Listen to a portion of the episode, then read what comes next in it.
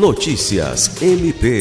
Na tarde desta sexta-feira, 3 de março, o Procurador-Geral de Justiça, Danilo Lovisaro do Nascimento, foi recebido pelo senador Alan Rick em Rio Branco, ocasião em que anunciou a destinação de uma emenda parlamentar no valor de 450 mil reais para a construção da sede do Ministério Público do Estado do Acre, em Tarauacá.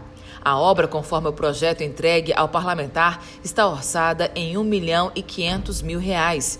O procurador-geral agradeceu o aporte significativo que contribuirá de forma relevante para a concretização do projeto.